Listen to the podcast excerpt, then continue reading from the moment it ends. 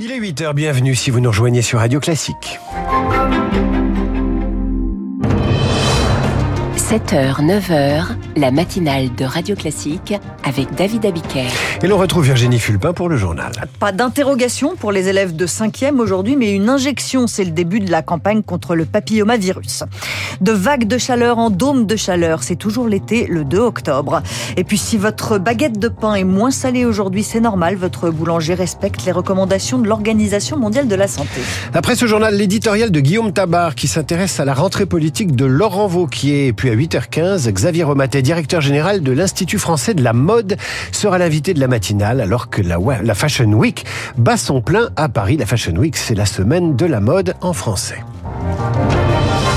C'est aujourd'hui que commence la campagne de vaccination contre les papillomavirus au collège. Ce n'est pas un contrôle de maths qui attend les élèves de 5e, en tout cas pas seulement. C'est un vaccin avec la campagne de prévention contre le papillomavirus, une infection responsable de 6500 nouveaux cas de cancer chaque année. Les pays qui ont déjà recours à la vaccination scolaire massive en voient les effets positifs. Rémi Fister s'est rendu au collège Marie Curie des Lilas en Seine-Saint-Denis. Des cours de sensibilisation ont lieu depuis la rentrée. Les HPV, 8 personnes sur 10 finissent par les rencontrer.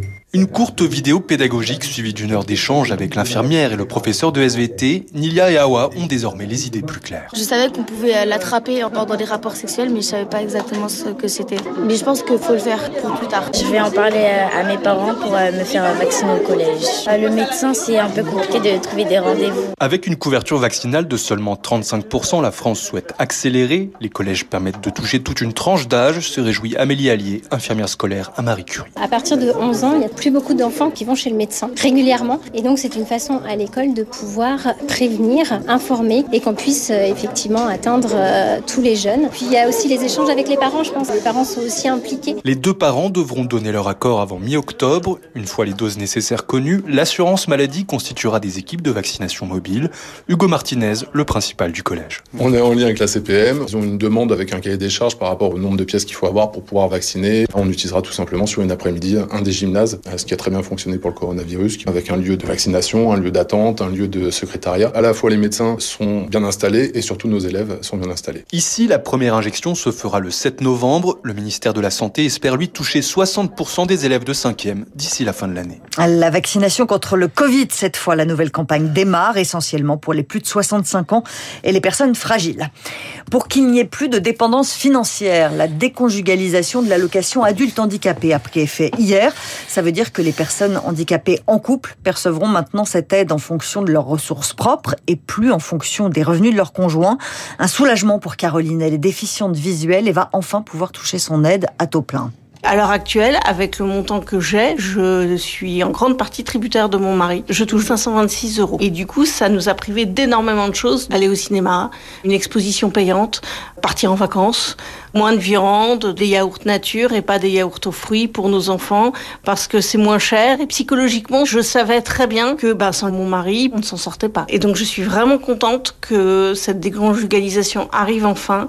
Ça va être de pouvoir participer un peu plus pour moi à la vie de la maison, participer aux études de mes enfants. Des choses toutes simples comme ça, en fait, auxquelles on n'a plus accès quand on est euh, privé d'une partie de son AH. Des propos recueillis par Lucie Dupressoir. Les records de température continuent de tomber. On ne peut même plus parler d'été indien, c'est l'été tout court. Il a fait autour de 35 degrés dans le sud-ouest hier. On attend la même chose aujourd'hui. Face aux vagues de chaleur, les vagues de l'océan, les touristes se précipitent dans les stations balnéaires de la côte atlantique et les collectivités doivent s'organiser. Elles prolongent certains dispositifs normalement limités à juillet-août, comme la surveillance de la baignade. Nina Droff. Des plages noires de monde à Lacano. En Gironde, les températures dépassent les 30 degrés en ce début octobre. Pour la sécurité de tous, la collectivité a donc décidé de prolonger la surveillance de la baignade. Laurent Perrondé est maire de Lacano. On a rouvert jeudi, vendredi, et là on ouvre toute la semaine parce qu'il y a des conditions euh, météo euh, favorables. Donc euh, à nous de mettre tout en œuvre pour qu'ils se puissent se baigner en toute sécurité. Mais c'est vrai que ça a un coût. De lundi à vendredi, on va dépasser les, les 5000 euros et sur le week-end, on a ouvert aussi commune, sur la commune de Carcan et de Poste sur, sur trois jours. On va atteindre euh, des sommes aux alentours de, de 15 000 euros. Même constat juste à côté, au Cap Ferré. Pour le maire Philippe de Gonneville, il va bientôt falloir repenser les dispositifs de l'arrière-saison. Avec euh, le changement climatique, nous accueillons de plus en plus de monde les week-ends en avant-saison et après-saison. C'est la raison pour laquelle nous réfléchissons à élargir un certain nombre de dispositifs pour accueillir au mieux celles et ceux qui nous rejoignent en demi-saison maintenant notamment la surveillance des plages, la gestion des ordures ménagères, la fluidité des mobilités, ce sont des sujets que nous allons aborder dans les années qui viennent. Dans certaines communes, la surveillance des plages sera prolongée jusqu'à la Toussaint. Il fera chaud dans le Lot-et-Garonne comme ailleurs. Aujourd'hui, c'est là que se déplace Emmanuel Macron. Le président de la République lance l'installation de 200 nouvelles brigades de gendarmerie dans des zones rurales. Un autre président dans l'actualité, Donald Trump, sera bien présent à l'ouverture de son procès pour fraude aujourd'hui à New York, ex-président évidemment. Je vais au tribunal pour défendre mon nom et ma réputation. Voilà comment Donald Trump présente les choses. L'ancien président américain est accusé d'avoir gonflé pendant des années la valeur des actifs immobiliers et financiers de son entreprise. Cet endroit ne peut pas être un lieu de pèlerinage pour les néo-nazis. La maison natale d'Adolf Hitler va être transformée en commissariat. Les travaux débutent aujourd'hui dans la ville autrichienne de Branau am Inn, à la frontière avec l'Allemagne. Lisa Heur, est-ce vraiment une bonne idée de transformer ce lieu en commissariat? Bavaria. Des bougies déposées devant les fenêtres pour l'anniversaire du dictateur, des néo-nazis qui se rassemblent pour célébrer sa mémoire, c'est à tout prix ce que cherche à éviter le gouvernement autrichien avec ses travaux, dont le coût dépasse les 20 millions d'euros. Cette transformation en poste de police, c'est un symbole catastrophique, dénonce une association de citoyens, la police ayant participé aux exactions du Troisième Reich. Pire, selon un réalisateur autrichien, auteur d'un documentaire sur Hitler, l'ancien dictateur aurait lui-même mentionné sa volonté de voir sa maison natale devenir un bâtiment administratif. Son souhait serait ainsi réalisé. Les lieux serviront aussi de centre de formation aux droits humains pour les policiers, répond le gouvernement, qui n'est parvenu à les racheter qu'en 2019 après avoir exproprié la dernière propriétaire. L'ancien ministre de l'Intérieur voulait alors détruire la maison, mais pour les historiens, cela serait nier le passé nazi de l'Autriche. Ils ont aussi écarté l'idée d'en faire un musée, cela devant être réservé aux lieux où ont souffert les victimes du nazisme.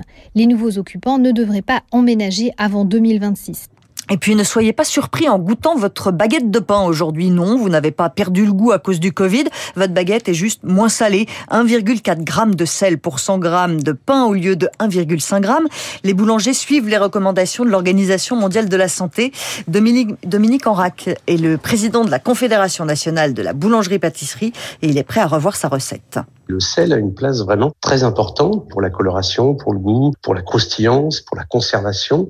Donc c'est un élément dont on ne peut pas se passer. Par contre, on peut quand même le réduire si on travaille avec des fermentations très longues. On arrive à compenser en fait ce manque de sel. Il y a par exemple déjà beaucoup de boulangers qui sont à 1,4 g de sel pour 100 g de pâte, voire même un petit peu moins. Donc euh, je pense pas que le client lambda s'en aperçoive. Peut-être avec la communication, l'information, mais je suis sûr qu'on aurait rien dit. Beaucoup ne s'en seraient pas aperçus. Dominique Enract avec Zoé Pallier. Merci pour ce journal, Virginie Fulpin, qui est toujours très élégante, même si on fait de la radio. Je vous dis ça pourquoi? C'est pas une remarque sexiste, évidemment, mais parce qu'on reçoit à 8h15 Xavier Romatet, directeur général de l'Institut français de la mode. Il est l'invité de cette matinale alors que la Fashion Week bat son plein à Paris. À demain, chère Virginie. Tout de suite, l'éditorial